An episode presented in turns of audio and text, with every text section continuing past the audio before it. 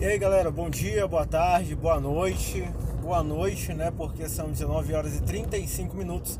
Nesse exato momento que eu tô gravando essa fala, prometo, prometo que vai ser um episódio curto e breve, apenas para fazer um desabafo, podemos dizer assim.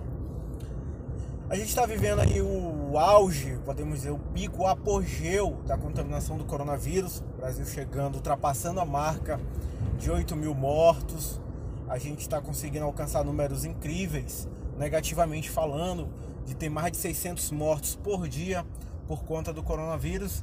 E isso tem elevado de forma muito demasiada o humor das pessoas, porque no Brasil a gente não enfrenta só o coronavírus, a gente também enfrenta a desinformação, a gente enfrenta a discussão política, a gente enfrenta a fake news, dentre outras coisas. O que é que eu quero vir falar aqui para vocês? É o seguinte: tem muita informação circulando acerca do coronavírus, só que associada a essas informações circulam também fake news, que não são só sobre o coronavírus, são fake news que falam sobre as ações praticadas pelos estados, pelos entes públicos, pelos governadores, pelos gestores, prefeitos e etc. acerca do coronavírus. E aí mora o perigo porque você começa a gastar energia em coisas que não é a pauta do momento. A pauta do momento é encontrar soluções para combater o coronavírus. E a gente está gastando energia discutindo se fulano está certo, se fulano está errado, cadê o dinheiro, se é melhor comprar respiradores ou hidroxicloroquina e etc e tal. Enfim, essa discussão não cabe a nós. Essa discussão cabe aos gestores que por nós foram colocados lá. E é bom a gente lembrar isso aí se você tem hoje um governador de estado, aqui no Maranhão, no caso Flávio Dino, ele foi eleito pela maioria. Se você tem no Brasil um presidente como Bolsonaro, ele foi eleito pela maioria. O que ele faz ou deixa de fazer hoje são reflexos e são consequências da tua escolha. Você escolheu eles. Então, se eles estão fazendo merda, você tem parcela de culpa nisso. Tanto no governador como no presidente, no prefeito. Porque cabe a cada cidadão, cabe a cada eleitor entender, estudar e principalmente, sobretudo, conhecer aqueles que se apresentam para ser nossos gestores, para ser nosso presidente. Se eu aposto e dou uma blefada em uma pessoa, como fizeram com Bolsonaro, como fizeram com outros candidatos, você corre o risco de entregar o seu patrimônio, a sua soberania, o seu país, o seu estado em mãos de irresponsáveis. E isso pode causar uma série de consequências. Hoje a gente vê um presidente da República que ele vai de encontro a todas as informações e a todas as recomendações das entidades científicas e de saúde, da OMS, dos, dos consórcios científicos e da grande maioria das nações a gente vê pessoas que seguem a postura do presidente, afinal de contas, ele é o líder da nação, né, e que vai contra o isolamento social, pedindo para abrir o comércio e tudo mais. A gente também tem no Maranhão, eu falo de São Luís, no Maranhão, a gente tem o governador Flávio Dino, que decreta lockdown a pedido da justiça, a pedido não, a mando na justiça, o Ministério Público requereu através de pedido para que a justiça determinasse lockdown, o governo foi lá e aceitou lockdown por 30 dias. Mas a gente tem uma população que não entende como é que funciona isso, que não acata, que acha que pode rodar, e isso começa a gerar discussões. Associado a isso, a gente tem as pessoas. As pessoas que começam a discutir dizendo que o governador está errado, que o governador está certo. A gente está acompanhando aí hoje, hoje sexta-feira, um médico daqui de São Luís, soltou um áudio dizendo que era errado o governador comprar respiradores quando deveria estar investindo em medicamentos. Eu não sei da onde saiu essa ideia de que é errado comprar respiradores quando o respirador virou um dos artigos mais preciosos no combate ao coronavírus.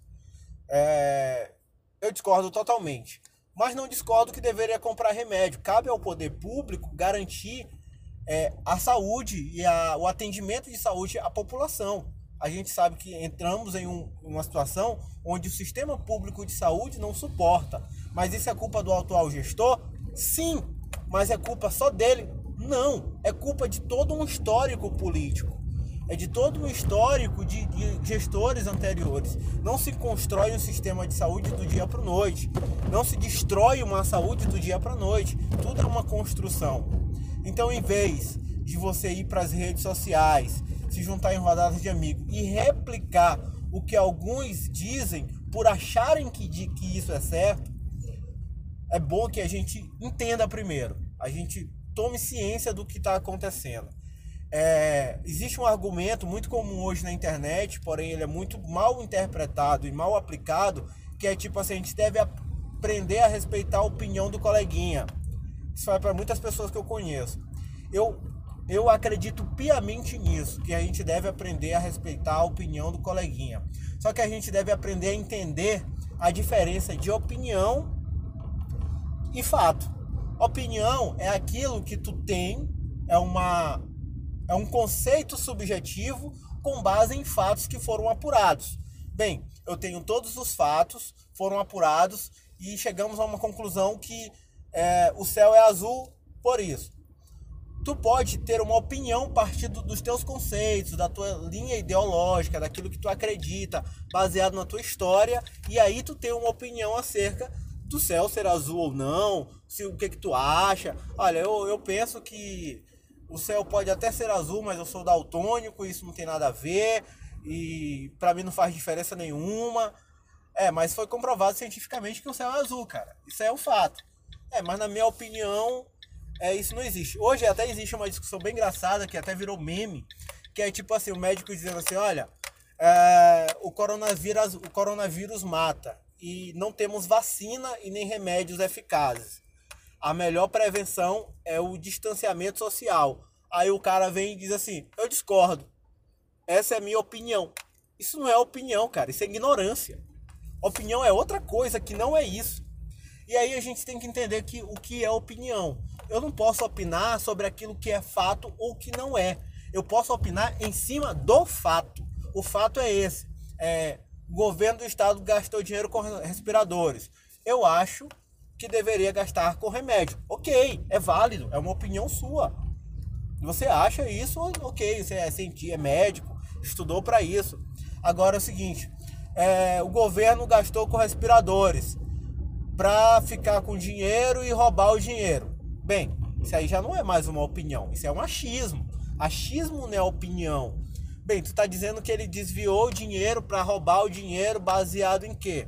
Você tem algum dado que aprove isso? Isso é o que você acha. Né? E, a, e você não me dá certeza. Então isso não é opinião, isso é acusação. E acusação é um negócio um pouquinho mais complicado, porque toda vez que a gente acusa alguém, a gente tem que apresentar provas. Então é bom que a gente reflita sobre tudo isso, sobre o que opinar. Outra coisa, toda vez que você for opinar sobre algo, ou alguma coisa, ou alguém, antes de fazer isso, estude sobre isso, leia, se, se cubra de informações para que você tenha embasamento teórico para poder opinar. A gente não pode opinar sobre qualquer coisa sem conhecer qualquer coisa. A gente tem que conhecer a coisa para poder opinar. Tá certo? Esse é um recadinho para vocês. Então, é, convido a todos vocês a continuar em casa, fiquem em casa, não saiam. Não fiquem por aí batendo perna porque tem muita coisa acontecendo, tem gente morrendo e tem gente morrendo real. Então o trabalho tá, tá sendo intenso e vamos lembrar o seguinte, tá? É, a gente não deve alimentar políticos de estimação. A gente deve alimentar e cultivar boas práticas. Boas práticas é mais importante. É, esse ano, acredito que vai ter eleição municipal. Então, antes de você eleger um novo prefeito, saiba quem é os candidatos, saiba quem são os candidatos, saiba quem será, quem é aquele cara que está se oferecendo para ser o teu prefeito. Lá na frente, quando você for votar para governador, para presidente, pesquise. Você não tem mais desculpa de desinformação, porque hoje a, a coisa mais fácil do mundo é você adquirir informação. Você tem internet, a gente sabe que um terço da população brasileira não tem internet em casa, mas 90% da população brasileira tem acesso à internet de forma direta ou indireta. Então pesquise, procure saber quem é, é informe-se. Se informar é muito importante. Se você não se informar e continuar propagando notícias inverdades, notícias falsas, de forma deliberada, você passa, deixa de ser um, um ignorante funcional para ser um mau caráter. Não queremos que você seja isso. Tá bom? Esse é meu recadinho. Segue a gente lá nas nossas redes sociais. No Twitter, Renato Souza Júnior, se Souza conhece. No Instagram, Renatinho Júnior. Beleza? Um abraço para vocês e até a próxima.